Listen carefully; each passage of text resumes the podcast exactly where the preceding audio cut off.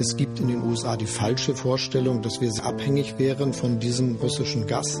Das ist aber, wenn man den Energiemix in Deutschland insgesamt betrachtet, nicht richtig. Wenn Russland von Anfang an die Absicht gehabt hätte, die Ukraine anzugreifen, dann wäre es allerdings längst geschehen. Mit einer zunehmenden Entfremdung von Russland kann und darf Europa sich auch nicht dauerhaft abfinden. Wir brauchen ein anderes, ein besseres Verhältnis der EU zu Russland und Russland zur Europäischen Union. Wir wollen Sicherheit in Europa gemeinsam mit Russland gestalten, nicht gegen Russland. Ostausschuss, ein Podcast der Salonkolumnisten, Sonderausgabe. Ja, moin, moin. Ich sitze hier gerade in, Kiew und neben mir sitzt Dennis Trubertskoy.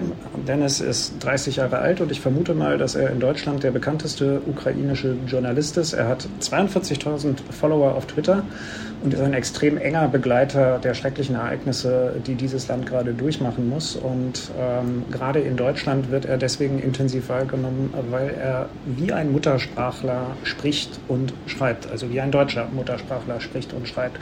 Dennis, woran liegt das eigentlich? Ja, also ich habe eigentlich niemals im deutschsprachigen Raum gelebt, äh, äh, aber ich war wirklich seit, seit meiner Kindheit äh, richtig großer Deutschland-Fan und das hatte sehr viel mit meiner Sportbegeisterung zu tun. Also Leute wie Oliver Kahn und Erik Zabel, das waren meine Kindheitsidole. Ich habe dann irgendwann im Alter von 14, 15 Jahren angefangen, erste Sportberichte als Sportjournalist zu schreiben und es ging sehr stark etwa über die Bundesliga und irgendwann habe ich mich einfach entschieden, Deutsch zu lernen. Und der Grund war im Prinzip, so komisch wie es klingen mag, also ich wollte jetzt so Seiten wie, wie Kika äh, auch mal ohne Google Translate äh, lesen und verstehen. Und es ist dann im Endeffekt dazu gekommen, wozu es gekommen ist. Das hätte ich niemals gedacht. Und ja, aber äh, ich freue mich sehr, dass ich, äh, dass ich auf Deutsch berichten kann für wen arbeitest du? Du lebst als Journalist. Äh, du lebst auch davon, Journalist zu sein. Ähm, das heißt, du verdienst damit dein Geld. Äh, wer bezahlt dich? Ja, also ich arbeite überwiegend im deutschsprachigen Raum und äh, wenn ich meine Hauptauftraggeber nennen würde, das ist einerseits der Mitteldeutsche Rundfunk, andererseits Funke Mediengruppe, andererseits noch NTV und Zeit Online. Und deine Themen sind? Also ich sehe mich in erster Linie als Experte, ein, als eine Art Experte für ukrainische Innenpolitik, äh, einfach weil es gefühlt das einzige Thema ist, von dem ich, von dem ich wirklich Ahnung habe. Aber äh, natürlich berichte ich einfach über alles, was, äh, was in, der, in der Ukraine los ist. Und ich sehe es als meinen äh, Auftrag, wenn ich das so äh, formulieren darf, äh, einfach diese Gesellschaft äh, den Menschen in Deutschland, auch in Österreich und in der Schweiz äh, näher zu bringen, einfach weil es manchmal aus meiner persönlichen Perspektive ein bisschen zu kurz kommt, wie groß dieses Land ist, wie unterschiedlich die Menschen ticken und das ist für mich deswegen eine derart wichtige Aufgabe. Seit wann arbeitest du als Journalist? Äh, also wie gesagt, also meine ersten Anfänge habe ich äh, so mit 14 Jahren gemacht, aber das, was ich heute mache, mache ich grundsätzlich seit 2015. Also ich stamme äh, von der Krim, habe auch über die Krim-Annexion ein bisschen berichtet für deutschsprachige Medien. Ich bin im Mai 2015, nachdem ich mit dem Unistudium fertig bin, nach Kiew endgültig umgezogen und seit 2015 mache ich hauptsächlich das, was ich jetzt mache, also nämlich über die Ukraine, damals auch viel über Belarus und Russland von Kiew aus für die Sprachmedien zu berichten. Wie hast du das Jahr 2014, also den Beginn dieses Krieges, äh, erlebt? Das war natürlich etwas, was für mich vollkommen unerwartet kam. Und äh, ja, ich stamme von der Krim aus Sevastopol, aus einer sehr von, von Russland geprägten Staat, äh, sowohl historisch als einfach durch die, durch die, durch die Stationierung der russischen Schwarzmeerflotte. Also kaum ein Mensch äh, spricht in Sevastopol überhaupt Ukrainisch. Und als es klar war, wohin die Richtung geht, im März 2014, war das für mich äh, ein Schock. Also ich fühlte mich schon äh, sehr nah an die Ukraine gebunden, aber damals äh, fast noch als Teenager wusste ich auch gar nicht so richtig, richtig, was ich mit meinem Leben mache, aber ich hatte einfach dieses äh, tiefe Gefühl der, der Ungerechtigkeit bei dem, bei dem, was passierte. Äh, und ja, es ist ich hatte wirklich wahnsinnig viele Emotionen, die, die, die bei mir wirklich drin waren. Und der Hauptpunkt war irgendwie, also die Stimmung, die im März herrschte, äh, die war tatsächlich sehr, sehr stark für die russische Annexion, das muss man zugeben. Aber das war irgendwie ein Jahr im Voraus nicht wirklich der Fall. Und ich konnte irgendwie auch live beobachten, wie die russische Propaganda, die auf der Krim dominant war, wie sie die Stimmung innerhalb äh, eines Jahres, eigentlich äh, innerhalb weniger als einem Jahr, vollkommen umgedreht hat. Und es war manchmal auch beim bei Gesprächen mit meinen Studienkommilitonen äh, unfassbar zu beobachten, wie die Meinung sich innerhalb von Wochen, von, Monaten irgendwie verändert hat. Das war einer der Punkte, die, die, die eine Rolle spielten. Aber ja, also ich, ich war, ich war auch 2014, bevor ich äh, bevor ich komplett nach Kiew umgezogen äh, bin, äh, sehr oft nach Kiew, insgesamt äh, auf das von, von, von der Ukraine kontrollierten Gebiet. Ich habe die Lage im Donbass sehr, sehr genau verfolgt und das war ein Jahr, das mich sehr, sehr stark geprägt hat. Eigentlich natürlich im negativen Sinne. Also ich hätte äh, einfach, also es ist natürlich eigentlich für, für die meisten Menschen eine ziemlich, äh, eine ziemlich glückliche Zeitperiode im Leben.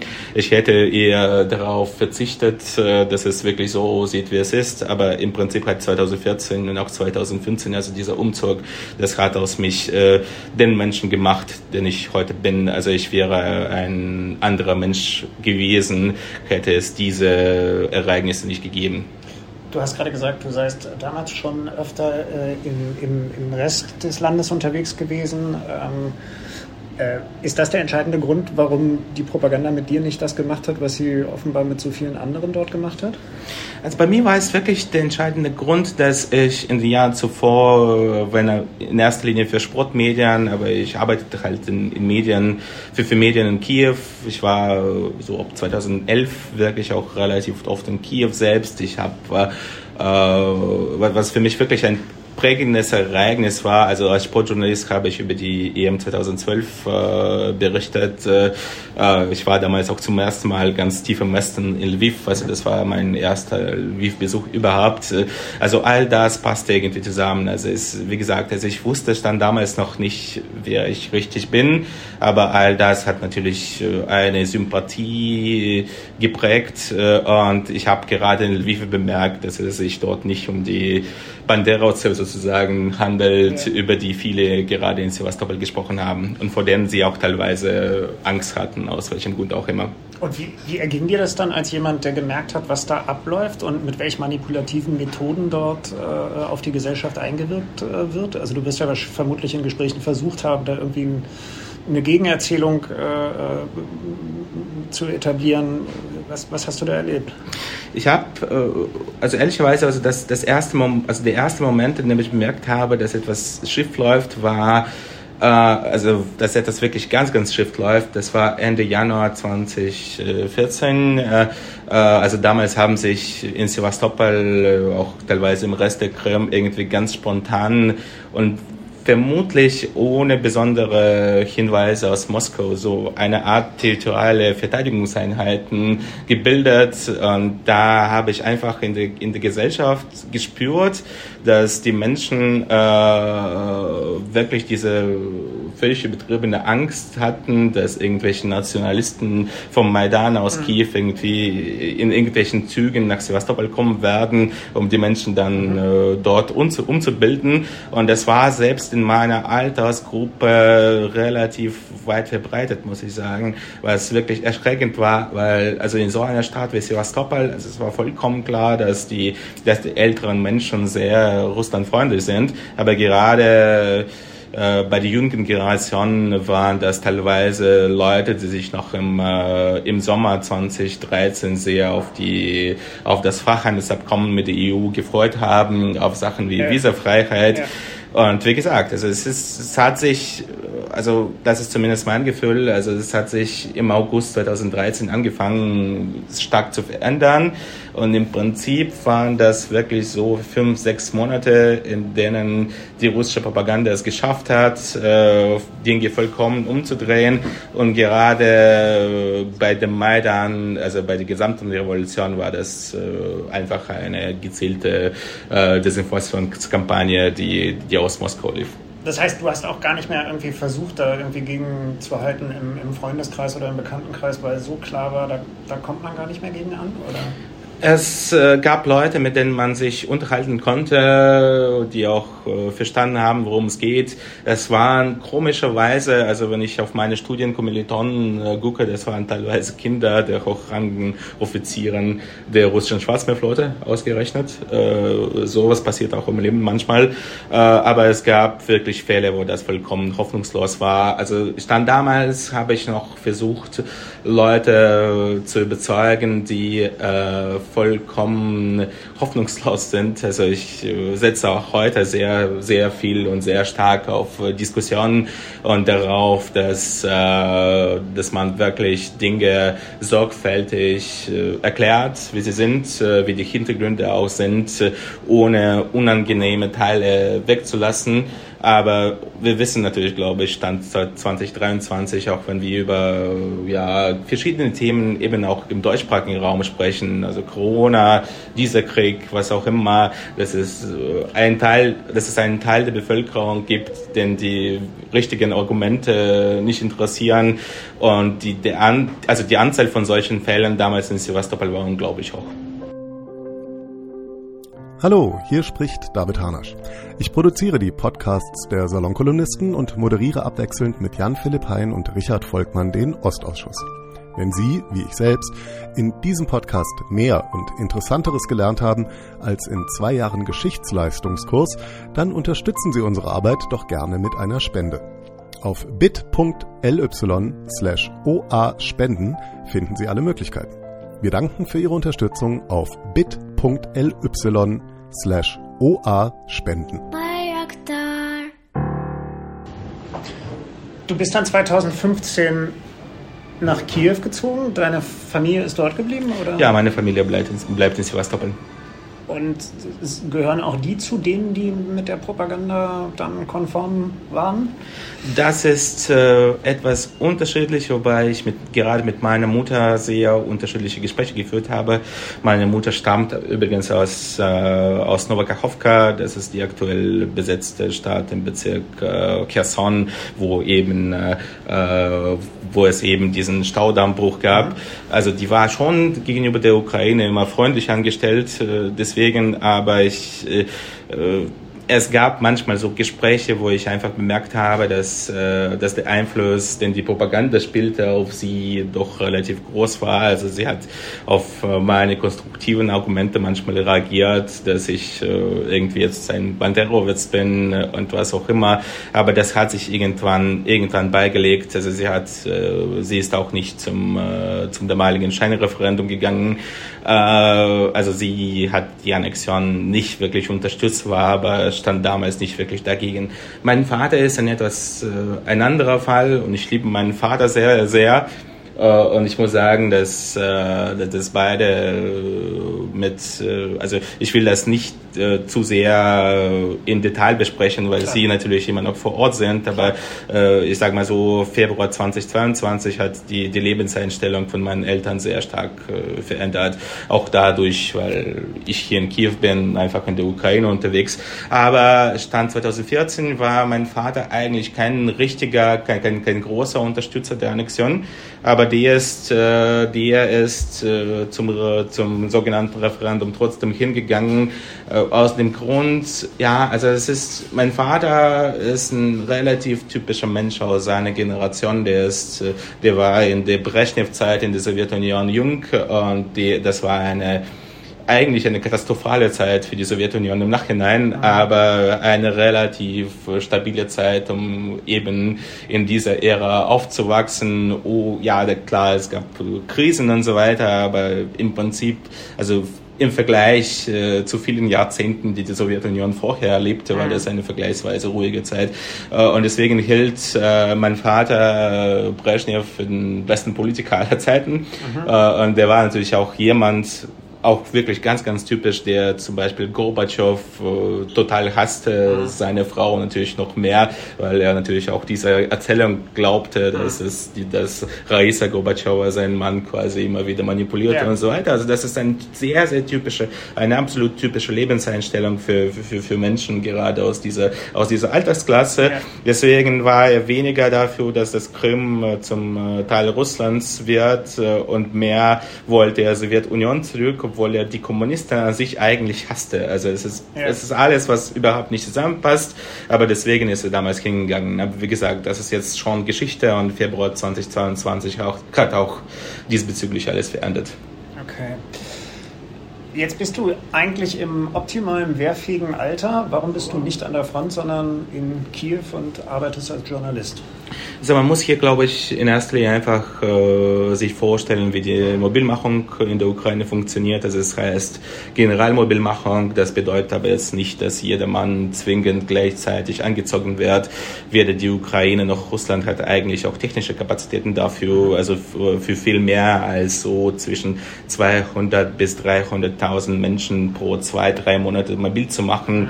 Äh, dafür hat äh, weder das eine noch das andere Land die technischen Kapazitäten, weil es geht um Ausbildung, es geht um Ausstattung, also um alle Sachen, die, äh, die, die vollkommen verständlich sind. Und äh, äh, im Prinzip, äh, also die ersten Leute, die, die eingezogen sind äh, nach Kriegsbeginn, das war die sogenannte operative Reserve, also wir sprechen hier über ungefähr 600.000 Menschen, die bereits äh, gewisse Erfahrung vorher mit dem ja. Dienst im Donbass gemacht haben äh, und jetzt werden natürlich immer mehr und immer mehr auch normale Leute wie, wie ich eingezogen, aber ich kann einfach nicht voraussagen, wann ich, äh, wann ich eingezogen werde oder nicht. Also ich habe definitiv die, die Chance, wie, wie alle anderen Männer in meinem Alter. Ich muss sagen, dass also ich gehe mit diesem Thema offen um. Äh, also dieser Krieg wird noch sehr lange dauern, vermutlich. Und die Ukraine muss natürlich die, die, die Verluste auch äh, ausgleichen. Und wie der Befehlshaber der ukrainischen Streitkräfte Salushny treffend sagte, also die Kriege werden von professionellen Militärs äh, angefangen und von Schullehrern, von, von Journalisten, von denen auch immer beendet. Also ich meine, es, das Fach äh, spielt hier keine Rolle. Was Salushny meinte, ist einfach von, von normalen Menschen, die eigentlich wenig mit dem, äh, mit dem Militär zu tun hatten. Also je länger der Krieg dauern, dauert, desto größer auch die Chance, dass, dass, dass auch ich äh, eingezogen werde. Das ist natürlich äh, auf eine gewisse Art und Weise eine Lotterie, wann, wann das passieren könnte. Was ich aber wirklich dazu sagen will, also natürlich will ich nicht an die Front, dass ich sage, dass äh, ich sage es ganz offen wirklich, aber wenn ich dran bin, äh, renne ich auch nicht weg. Also ich habe natürlich das Gefühl, dass ich mit, mit dem, was ich mache, vermutlich äh, mehr erreiche als äh, das, was äh, ich irgendwie äh, in der Armee erreichen könnte, ohne jegliche Vorbereitung. Aber wie gesagt, ich gehe mit dem Thema offen um und wenn ich dran bin, renne ich nicht weg. Gibt es da Angst? Angst gibt es definitiv. Also das kann sich, glaube ich, äh, jeder vorstellen, gerade weil ja, also inzwischen kennt wirklich äh, jeder jemandem, der zumindest verletzt wurde an der Front und äh, ich gehöre eher zu den Menschen, die mehr solche Leute kennen, mehr solche Männer kennen, einfach äh, dadurch, also erstens, äh, also ich bin jetzt nicht wirklich Kriegsreporter äh, im eigentlichen Sinne, also ich sehe mich jetzt, jetzt nicht unbedingt äh, in einer Situation, in der ich direkt von der Frontlinie berichte, aber natürlich stehe ich mit vielen Armeeangehörigen im Kontakt, das ist das eine. Und das zweite, was irgendwie automatisch vorkommt, äh, also ich bin natürlich natürlich, ich habe mit der Zivilgesellschaft viel zu tun und da äh, haben sich natürlich äh, viele Menschen bei der Armee gemeldet, ist ja klar. Also es ist eher äh, überdurchschnittlich und in vielen ukrainischen Redaktionen äh, sind viele Leute an der Front, äh, oft nicht, weil sie eingezogen wurden, son sondern weil sie sich äh, freiwillig meldeten. Und das ist natürlich, ja, wie soll ich sagen, also ich, ich ja, ich habe da ich habe da keine Illusionen und definitiv habe ich Angst. Was ist das für ein Bild, was entsteht, wenn, wenn Bekannte und Freunde, die diesen Krieg schon miterlebt haben, berichten? Also erstens, äh, das mag irgendwie komisch oder nicht richtig klingen, aber was ich manchmal wirklich so ein bisschen äh, bei mir bemerke, ist die Angst, äh, zum Beispiel Facebook äh, aufzumachen, einfach weil man etwas erfahren könnte, was man nicht gerade gerne erfahren würde. Und ich meine dabei eben Verletzungen Tote von Menschen, ne, die, die man kennt. Also hast, ist, hast du diese schlimmste schon erfahren?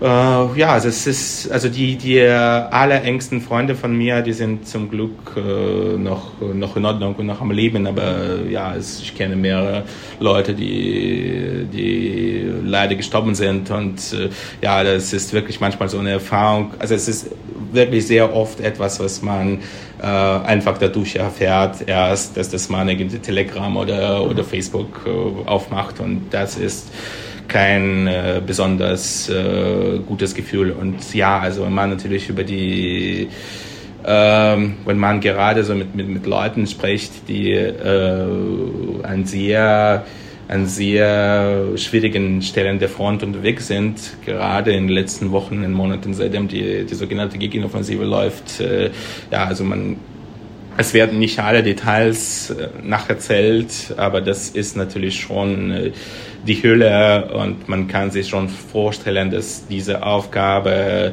so eine massive Operation ohne ausreichende Luftunterstützung durchzuführen, das ist nicht ungefährlich und die Verluste sind auch nicht klein. Und äh, wenn man das alles geschildert bekommt, äh, aber auch vorher, auch jetzt, was jetzt äh, Bachmut angeht, also die Stadt, um die es um diesem, in diesem Jahr sehr stark gekämpft wird, also gerade als die Ukraine die Stadt selbst noch hielten, also du hast dort so gut wie kein einziges Gebäude ist, das noch in einem ordentlichen Zustand ist und die Stadt einfach so zu verteidigen ohne normale Gebäude, ohne die richtige Möglichkeit zu haben, sich so richtig zu verstecken, das ist wie gesagt die Hölle. Und äh, wenn man das nacherzählt bekommt, äh, ist es wirklich nur ein Bruchteil von dem, wie es ist, das wirklich vor Ort zu erleben.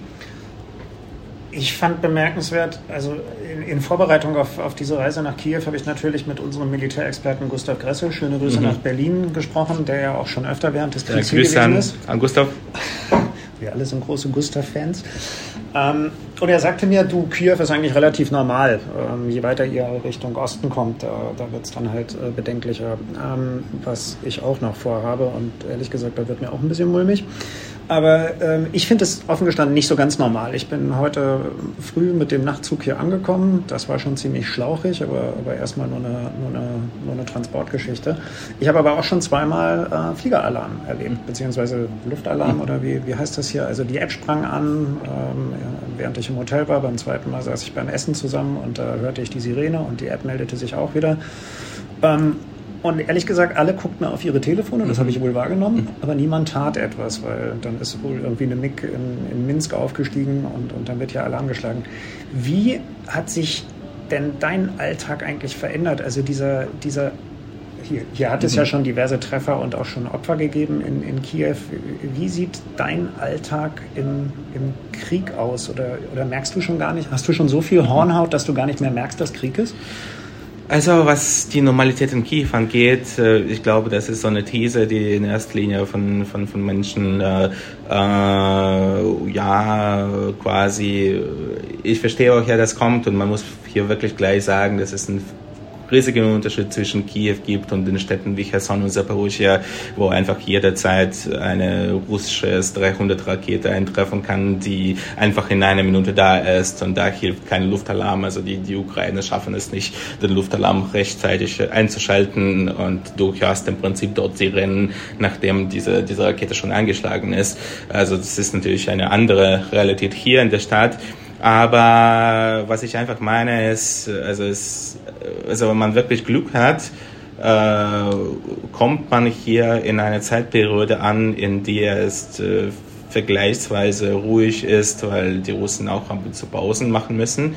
Aber wenn wir die Situation in Kiew seit äh, dem Beginn der Angriffe auf Energieinfrastruktur anschauen, also es ist äh, also der erste große Angriff am 10. Oktober des letzten Jahres, äh, also seitdem wird Kiew nach einer größeren Pause im Sommer ziemlich regelmäßig angegriffen, muss man sagen. Also es ist äh, also Kiew bleibt eigentlich, also wir, wir, wir sind jetzt, also wir werden jetzt in einer Phase, in der Odessa quasi der, der Haupt, äh, Hauptpunkt der Luftangriffe ist, aber unterm Strich, äh, also die allermeisten Raketen und Drohnen werden, äh, werden in die Hauptstadt äh, gerichtet. Und gerade die Phase im Mai äh, also da fand, äh, da fand irgendwie jede zweite Nacht ein, äh, ein Drohnen- oder Raketenangriff statt, tief in der Nacht. Und ja, das ist alles, also da hat man wirklich bemerkt, dass es die Leute,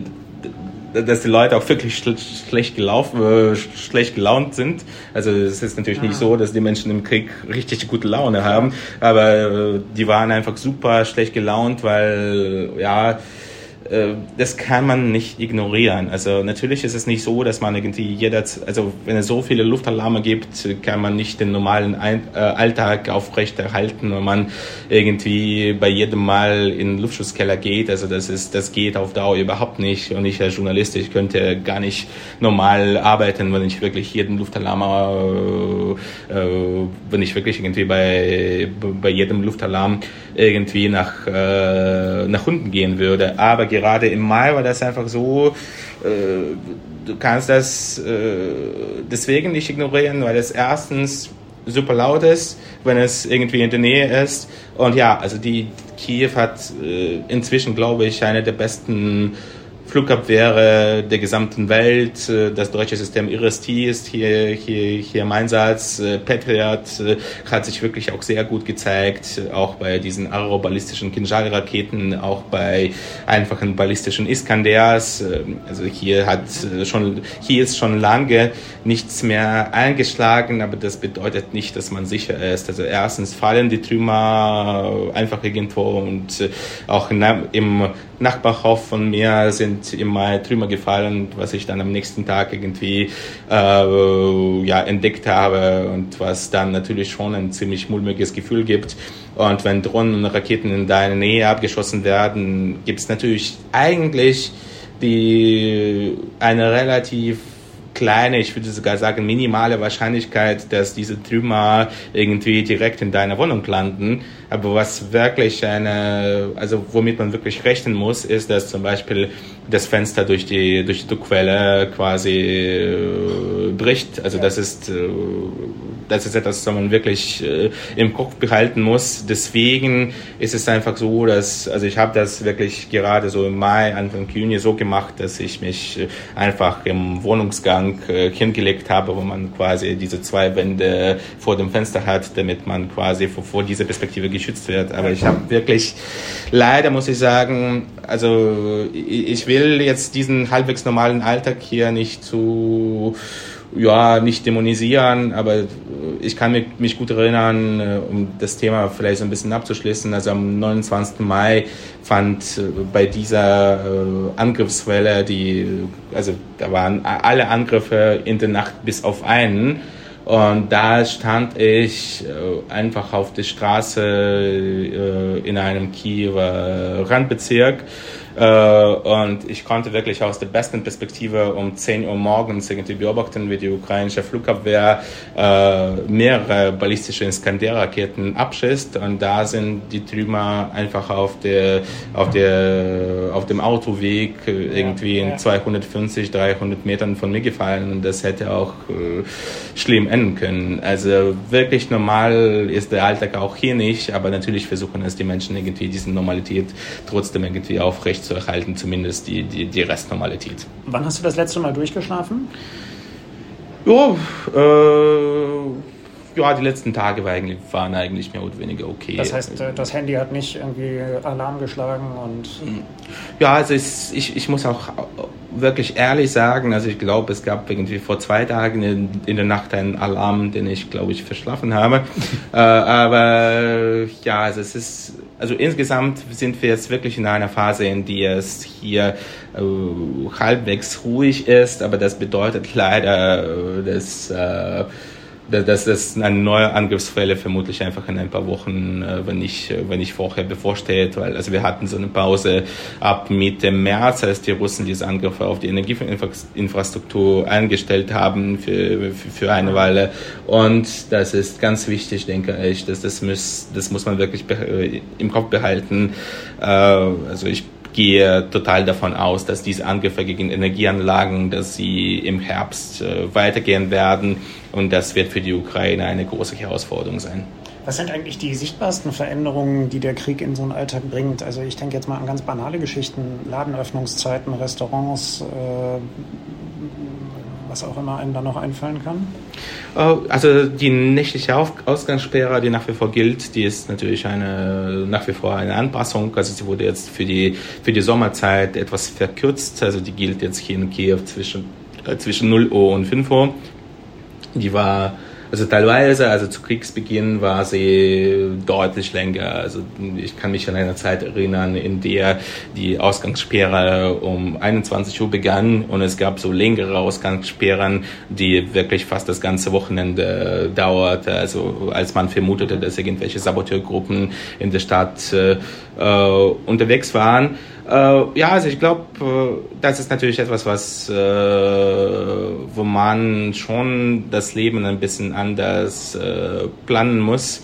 Aber darüber hinaus, ja, also es ist natürlich schon, also für mich ist es definitiv eine Einschränkung, dass wir nicht, nicht ausreisen dürfen. Das, das würde ich definitiv erwähnen. Also die Männer äh, im Alter zwischen 18 und 60, die dürfen nicht ausreisen. Und bei mir äh, entstehen halt manchmal so Momente, wo man das eigentlich machen müsste. Ich habe das nur einmal gemacht für zwei Wochen im Dezember, als ich an einigen Veranstaltungen teilgenommen habe, unter anderem in Berlin. Aber das ist einfach, äh, und es ist überhaupt eine große ein großes Privileg, dass ich da, darüber überhaupt sprechen darf. Aber es ist äh, mit, mit sehr, sehr, sehr, sehr viel Bürokratie gebunden zwischen. Deswegen lässt man viele Sachen einfach weg, äh, damit, äh, weil man sonst irgendwie nicht normal arbeiten würde, wenn man sich mit all diesen Papieren ja, beschäftigen würde. Ansonsten aber ich muss sagen, also die Ukraine hat wirklich sehr, sehr viele Sachen ganz, ganz gut hingekriegt. Ähm, ja, also der Winter, was ich schon bemerkt habe, war hier auch in der Stadt teilweise extrem. Also bei mir in Obolon im Norden der Stadt äh, gab es wirklich Momente, wo es, sieben, äh, wo es 72, 96 äh, Stunden lang äh, nach einem erfolgreichen Beschuss, der unmittelbar die Infrastruktur in Obolon betro äh, betroffen hat, wo man wirklich drei, vier Tage äh, kein Strom, keine Heizung, kein, Leit kein Leitungswasser hatte und man musste da auch in diesem Rhythmus leben, äh, äh, auch ohne Beschuss, so drei Stunden mit Strom, drei Stunden ohne Strom. Das war, das war ungefähr die Realität und äh, ich befürchte leider, dass gewisse Stromabschaltungen äh, im nächsten Winter, das habe ich schon angedeutet, dass sie, äh, dass sie per se kommen werden, selbst wenn die Russen nicht wieder die Infrastruktur massiv beschissen, wovon ich leider ausgehe, einfach weil also die Reserven sind sehr knapp und wir hatten im vergangenen Winter wirklich wahnsinnig Glück mit äh, Climate Change, würde ich sagen, einfach weil der Winter sehr, sehr okay war äh, im Sinne, im Sinne der Temperaturen. Aber was die Ukraine wirklich wirklich schnell sehr gut hingekriegt hat, äh, waren Einkäufe, äh, waren so Lebensmittelsachen, also da hat man teilweise die Lücken, äh, ja, dann Polen zum Beispiel auch, auch ersetzt und, und, und geschlossen, auch in den ersten Kriegsmonaten, aber die, die Produktion wurde auch im Land wieder hochgefahren und, und, und, also das gerade so Sachen wie Lebensmitteleinkäufe, äh, das, das funktioniert alles mehr oder weniger wie, wie, wie, zur Normalzeit. Benzin zum Beispiel, also klar, es sind auch Öldepots zum Beispiel ein großes Ziel der russischen Luftangriffe, aber man hat es relativ schnell auf die Reihe gekriegt, also diese, diese Info aus der EU, also da muss man den ukrainischen Staat auch mal, auch mal loben, dass das gewisse Dinge wirklich sehr, sehr schnell äh, gut auf die Beine gebracht wurden. Was äh, kritisiert der Journalist Trubetskoy denn am ukrainischen Staat? Ja, es ist natürlich, äh, es sind äh, schwierige Zeiten und, äh, und definitiv schwierige Umstände, in denen in denen fast keine Innenpolitik mehr äh, gibt. Also die gibt es natürlich eigentlich und gerade ich bemerke natürlich auch gewisse, gewisse Sachen. Äh, aber ja, also es es gibt einen großen Unterschied zwischen der, äh, zwischen der Art und Weise, wenn man wirklich aufs Große und Ganze schaut. Und da muss man wirklich sagen, es gibt äh, Gründe, warum die Zustimmungswerte für, für fast alle staatliche äh, Institutionen sehr stark gestiegen sind. Und da sprechen wir nicht nur über die ukrainische Armee, die beliebteste Institution in diesem Land, aber auch über die viel kritisierten Behörden, wie zum Beispiel die nationale Polizei. Also man hat, ich glaube, es gibt so Sachen, die wirklich auch die Polizei mit der Bevölkerung äh, irgendwie näher bringen. Also man versteht besser, dass man im Prinzip auf einer Seite steht. Äh, aber darüber hinaus auch so Sachen wie äh, wie ukrainische Bahn, ukrainische Post, also so diese staatliche Unternehmen, die wirklich gerade was die ukrainische Post angeht, die vor dem Krieg wahnsinnig viel kritisiert wurden, aber die Menschen haben gesehen, wie gut diese, diese Unternehmen sich äh, in Kriegszeiten, Krisenzeiten umstellen können. Also das hat, glaube ich, auch den Ukrainern so ein bisschen eine andere äh, Vorstellung von dem gegeben, was wir äh, was wir überhaupt leisten können. Aber es bleiben Kritikpunkte. Also der erste Punkt ist natürlich, dass es, dass es trotz allem Leute gibt, die sich weiterhin versuchen, an diesem Krieg zu bereichern. Das ist klar. Also ist, die Korruption verwendet nicht über Nacht und äh, und leider auch über zwei über zwei Nächte leider auch über zwei Nächte nicht. Und ja, also gerade jetzt haben wir mit einer Situation zu tun, in der eine größere äh, Überprüfung der Einberufungsämter läuft, äh, die von, von, von Präsident Zelensky äh, auch verordnet wurde. Ja, also wie gesagt, also sich vom, vom Armeedienst freizukaufen, ich würde das nicht als ein riesig, als irgendwie als ein riesiges Massenphänomen darstellen, auch deswegen, weil es einfach äh, ja sehr teuer ist. Also wenn man so auf die bisher aufgedeckten Fälle schaut, es kostet äh, ungefähr 8000 Euro, also für die Ukraine eigentlich ein sehr, sehr hohes Geld und das hat definitiv damit zu tun, dass äh, zumindest unter anderem dass äh, für diese sogenannten Militärkommissäre, so werden diese Leiter umgangssprachlich genannt, äh, äh, also für die ist das natürlich ein großes Risiko. Also wenn sowas auffällt, ist es gleich ein großes, ein, ein großer Skandal und die Gesellschaft ist deutlich intoleranter gegenüber der Korruption geworden und noch ein zweiter Punkt, äh, einfach ganz kurz. Also es ist äh, verständlich, dass die, dass die Machtstrukturen quasi zentralisiert werden, äh, dass vieles aktuell an das Präsidentenbüro äh, von Zelensky gebunden ist, aber das ist manchmal selbst für, für, für Kriegszeiten ein bisschen zu viel. Korruption ist ein interessantes Stichwort. Ähm, ich würde nämlich gerne mit dir über deine Wahrnehmung der deutschen Debatte sprechen. Und deswegen ist Korruption ein interessantes Stichwort, weil ich manchmal das Gefühl hatte, dass die einzige Assoziation, die es in Deutschland mit der Ukraine gab, bis, bis jedenfalls, sagen wir mal, äh, Februar vergangenen Jahres, ähm, die eines, eines zutiefst korrupten Landes wäre. Und ähm, die, die dann ähm, mit wenig Herzenswärme ausgestattet sind, haben sich irgendwie auch immer mhm. so aufgeführt, als handele es sich bei der russischen Armee um den bewaffneten Arm von mhm. Transparency mhm. International. Ja? Das fand ich relativ bemerkenswert. Und ich glaube, dass wir ähm, bei dieser Frage der deutschen Wahrnehmung ähm, dessen, was hier passiert, ähm, immer wieder vielleicht auch die innenpolitischen mhm. Punkte, die du gerade angesprochen hast, in der Ukraine streifen werden. Ganz generell erstmal gefragt, wie nimmst du auch über die Zeit betrachtet, mhm. vielleicht seit 2014 mhm. auch, die deutsche Debatte über das, was die Russen in der Ukraine machen, wahr?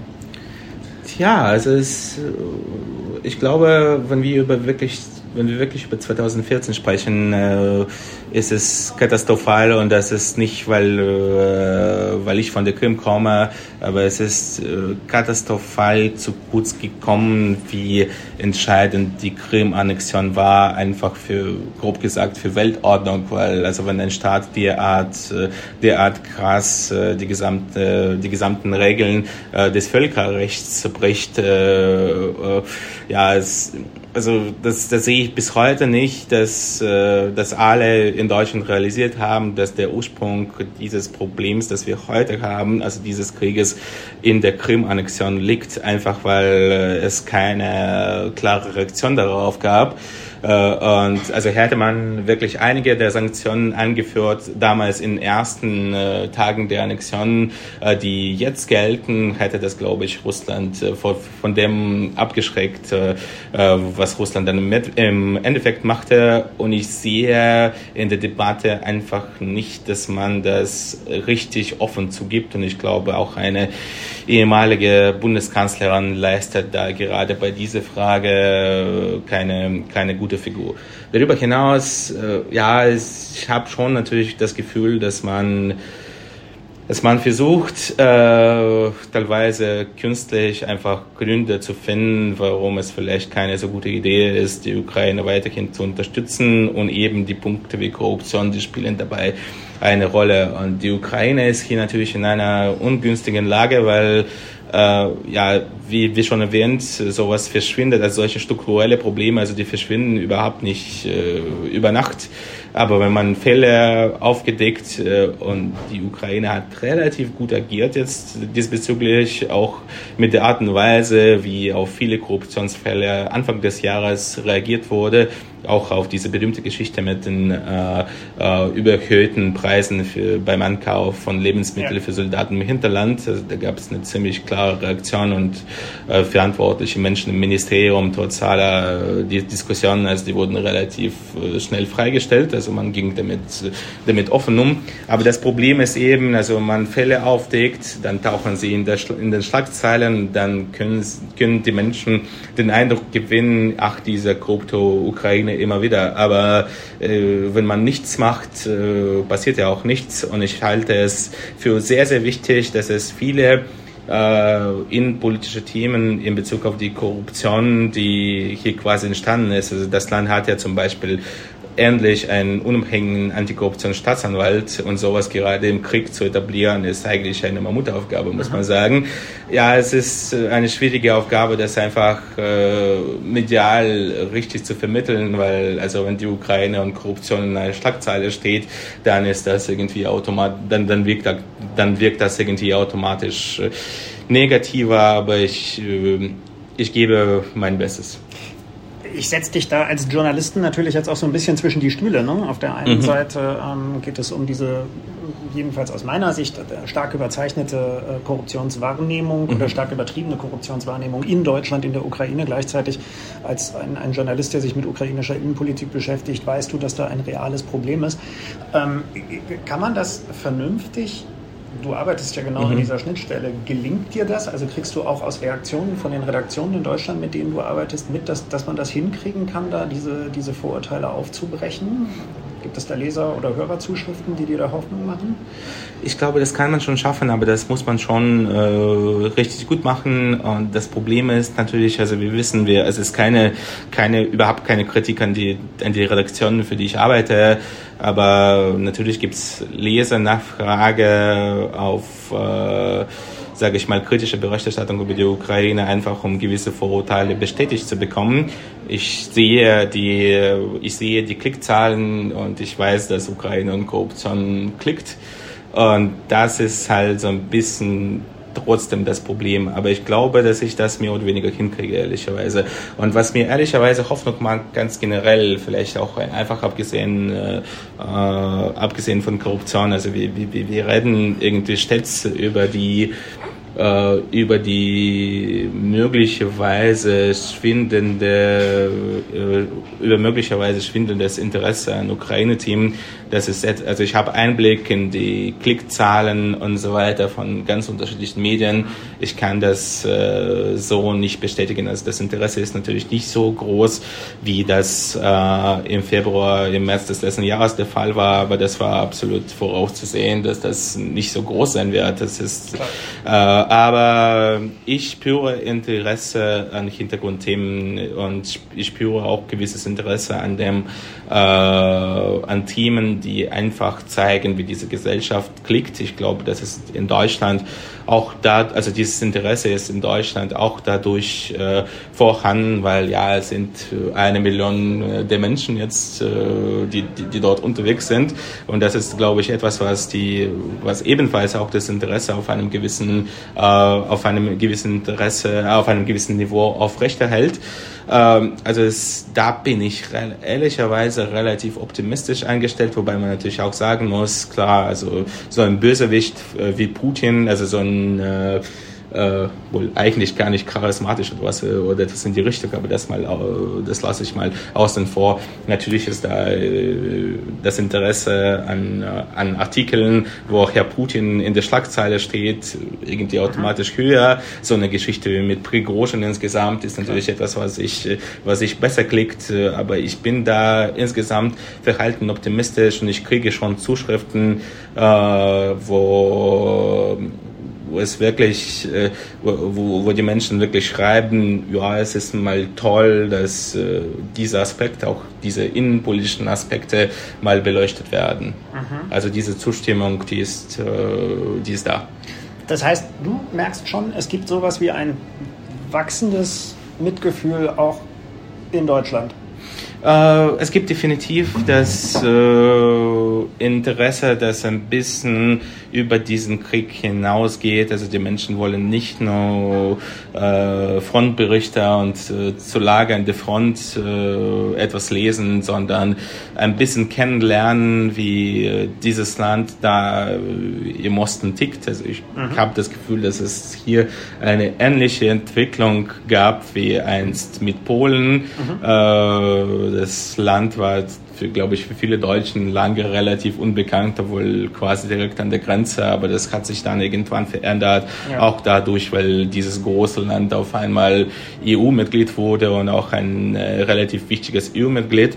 Ich glaube, was hier auch äh, mit reinfließt, ist, dass äh, ich sag mal so, es kann über unterschiedliche Wege laufen, es gibt unterschiedliche Szenarien und, und, und, äh, aber ich denke, es ist, es wird mehr und trotz aller Umfragewerte, die unterschiedlich ausfallen, je nachdem, wie die Frage, wie die Frage formuliert ist, aber es gibt äh, dieses Verständnis, dass der Weg, äh, die Ukraine so oder so in die EU führt. Und das ist, glaube ich, auch etwas, was äh, äh, das Interesse, also dieses grundsätzliche Interesse wachsen lässt. Was ist denn das für ein Land, das vermutlich in einer gewissen Zeit sowohl die EU als auch bei der NATO beitreten wird? Wie gesagt, unterschiedliche Szenarios, unterschiedliche Wege, aber ich glaube, dass es, dass es im Endeffekt die Ukraine in diese beiden Strukturen führt.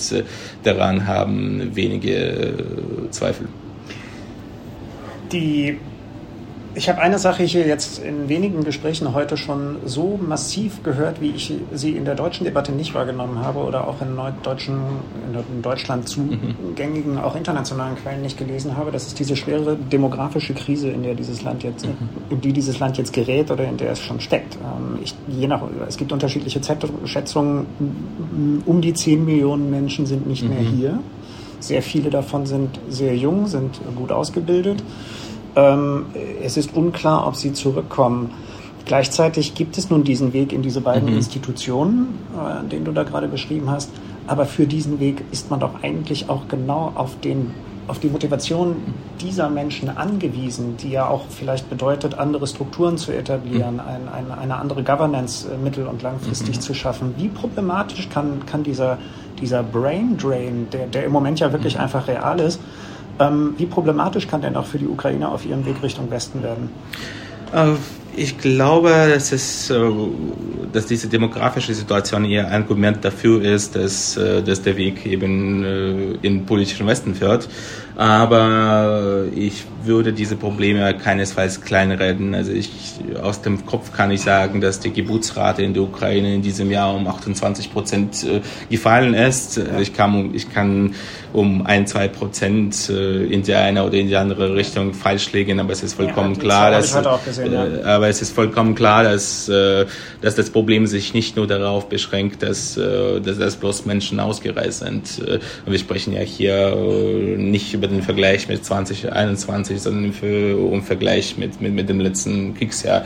Ja, ähm, ja es ist, also wir hatten immer ein demografisches Problem, muss man sagen. Also wir sind eher ein aussterbendes Land. Und ja, also ich glaube, das ist äh, das, das, was ich jetzt sagen werde, ist banal, aber das hat nicht jeder Deutsche im Kopf. Also es ist also die Ukraine ist, also wenn wir jetzt äh, die Krim und den Donbass mit reinnehmen, die ist flächenmäßig ungefähr zweimal so groß wie Deutschland, aber von der Bevölkerung her zweimal kleiner in der Zeit, mhm. in der Zeit vor dem Krieg, sind riesige Flächen, es ist ein riesiges Land und definitiv ist das ein riesiges Problem und wir müssen natürlich wirklich schauen, äh, wie man die Ukraine attraktiv genug macht, damit die Menschen zurückkehren. Weil, also als der Krieg begann, als der große Krieg begann, äh, äh, da hatte man natürlich schon das Gefühl, dass also was ich definitiv also die These, der ich definitiv überhaupt nicht zustimmen würde, ist, dass, die, dass, dass es eine größere Gruppe von Menschen gab, die äh, diesen Krieg irgendwie als Chance gesehen haben, die Ukraine mal zu verlassen und äh, die, die, die Zukunft in äh, anderen Ländern zu, zu gestalten. Also das, der These würde ich nicht zustimmen. Also die absolute Mehrheit, das ist mein Gefühl, aber das zeigt auch äh, die Soziologie, äh, ja, hat, hatte keine besondere, hatte keine besondere Lust, die, die, die, das Land zu verlassen. Was noch eine Rolle spielt, äh, ich glaube, also die Ukrainer haben jetzt äh, natürlich seit 2017 äh, viel mehr gereist als äh, vor der äh, vor der Beschließung der Visafreiheit für, für ukrainische Staatsbürger. Aber die Ukrainer waren jetzt nicht unbedingt die die Nation, die die wahnsinnig viel gereist ist. Mhm. Äh, da sind viele Leute zum ersten Mal quasi im Ausland äh, gelandet und wir haben gesehen, dass äh, es nicht alles perfekt ist und dass es äh, in der Ukraine nicht alles nicht alles schlecht ist. Das ist ein wichtiger Punkt, weil also wir hatten also wenn es einen positiven Aspekt bei diesem Krieg gibt, ist es dieses, ist es dieses neue Selbstverständnis äh, des Landes, einfach weil, also wir haben unser Land, obwohl wie gesagt das größte vollständig in Europa liegende Land, also wir haben ja. das Land total uh, unterschätzt und haben jetzt gesehen, dass wir doch einiges drauf haben. Aber es ist natürlich, dass äh, die Menschen, die sich quasi eingewohnt haben, auch in Deutschland, dass, dass viele von denen einfach in Deutschland bleiben werden, das ist, die, das liegt in der, einfach in der Natur der Sache. Also du hast dich etabliert, es ist alles irgendwie in Ordnung und da gibt es halt einfach Aspekte, die, glaube ich, einfach eine besondere Rolle gerade in Deutschland spielen. Also ich glaube, die kostenlose Bildung ist etwas, was die, was gerade die, die, die, die, die Mütter äh, einfach wahnsinnig schätzen. Und äh, das ist übrigens, glaube ich, einfach ein Aspekt, äh, es ist definitiv ein Aspekt, äh, der bei dem Deutschland-Image in der Ukraine langfristig eine wahnsinnig große Rolle spielen wird. Also es gibt viele Debatten über Panzer hier, daraus her, aber gerade diese Frage, also die ist ein bisschen unterberichtet. Aber ja, also ich ich vermute mal, dass, dass, die, dass die Hälfte der Menschen, die weggegangen sind, nicht zurückkehren wird, was auch immer die, die Ukraine macht. Die Frage ist, wie kriegen wir die, die andere Hälfte zurück? Und wie? Wir müssen wirklich äh, äh, schauen, dass es hier Perspektiven gibt und äh, äh, dass dieses Land im Prinzip einfach ein großes Sprungbrett ist zur potenziell äh, guten Karriere, dass hier eine neue Wirtschaft entsteht und gerade in der Wirtschaft liegt, glaube ich, eine große Chance, weil äh, noch ein äh, in einer gewissen Art und Weise positiver Aspekt ist, glaube ich, dass ähm, also also mit dieser Zerstörung der aus der Sowjetunion stammenden Schwerindustrie hat Russland, und das wird jetzt wahnsinnig zynisch klingen, etwas Gutes für die Ukraine getan. In dem Sinne, dass sie natürlich veraltet war, Und äh, ja, Russland möchte selbst in Mariupol jetzt dieses äh, berühmte Atomstahlwerk nicht wirklich wieder aufbauen, weil das zu viel Geld kostet und zu, zu wenig Sinn macht. Wir haben eine große Chance dadurch bekommen, eine vollkommen neue Wirtschaft äh, aufzubauen, äh, auch äh, hoffentlich eine überwiegend grüne Wirtschaft. Äh, und es wird definitiv eine große Unterstützung aus, äh, aus dem Westen dafür kommen, aber nicht nur aus dem Westen. Also ich glaube, aus äh, fast der gesamten zivilisierten Welt wird gerade bei diesen Zwecken äh, ja, große Unterstützung kommen. Ja, die Frage ist dann, wie, wie gehen wir hier mit diesen Geldern um? Aber das Potenzial, eine vollkommen neue Wirtschaft äh, aufzubauen, ist definitiv da und ein und als Test, äh, als quasi, äh, also ich glaube, es ist sehr, sehr wichtig, die Ukraine einfach für die Zukunft als eine Art, äh, äh, als eine Art Testplatz für die, äh, für die, eben für die Testung von, von, von, von neuen Trends, gerade im Wirtschaftsbereich mhm. zu nutzen. Und wenn wir diesen, diese Chance richtig benutzen, dann ist es, glaube ich, äh, durchaus möglich, relativ viele Menschen äh, zurückzuholen. Aber wie gesagt, ich glaube, viele Menschen werden trotzdem bleiben. Du hast gerade gesagt, dass äh, wahrscheinlich alle Menschen in der zivilisierten Welt ähm, der Ukraine alles Gute wünschen. Ich glaube, das können wir auch sagen für alle Hörerinnen und Hörer dieses Podcasts allerherzlichsten Dank, Dennis Trubetskoy. Wir saßen hier gerade eben zusammen in Kiew. Äh, für Leute, die sich hier auskennen, wo genau sitzen wir hier, in welcher Gegend? Ja, wir sitzen eigentlich im historischen Zentrum dieser Stadt, im Stadtteil Prodil. Äh, ist relativ bekannt, glaube ich, auch gerade so unter Menschen, die so ein bisschen Partytourismus äh, von Berlin aus zum Beispiel macht in den letzten Jahren. Ist schon, also das ist so ein Stadtteil, der sich teilweise schon ein bisschen an, äh, an einige Ecken äh, von Berlin erinnert, mit, mit vielen Bars, äh, Hipster-Cafés und, und so weiter in diese Richtung. Also wir sind, wir sitzen hier so 300 Meter vom Kontraktorer Platz, von einem relativ berühmten Platz hier, hier entfernt. Ja, und äh, und es ist, glaube ich, ein ziemlich angenehmer Gesprächsort, an dem man diese Stadt auch richtig gut fühlt. Ich finde es auch wahnsinnig schön, in dieser Stadt zu sein, hier auch gerade eben hergefahren zu sein. Tausend Dank noch einmal und bleiben Sie uns gewogen. Ja, sehr, sehr gerne. Ciao.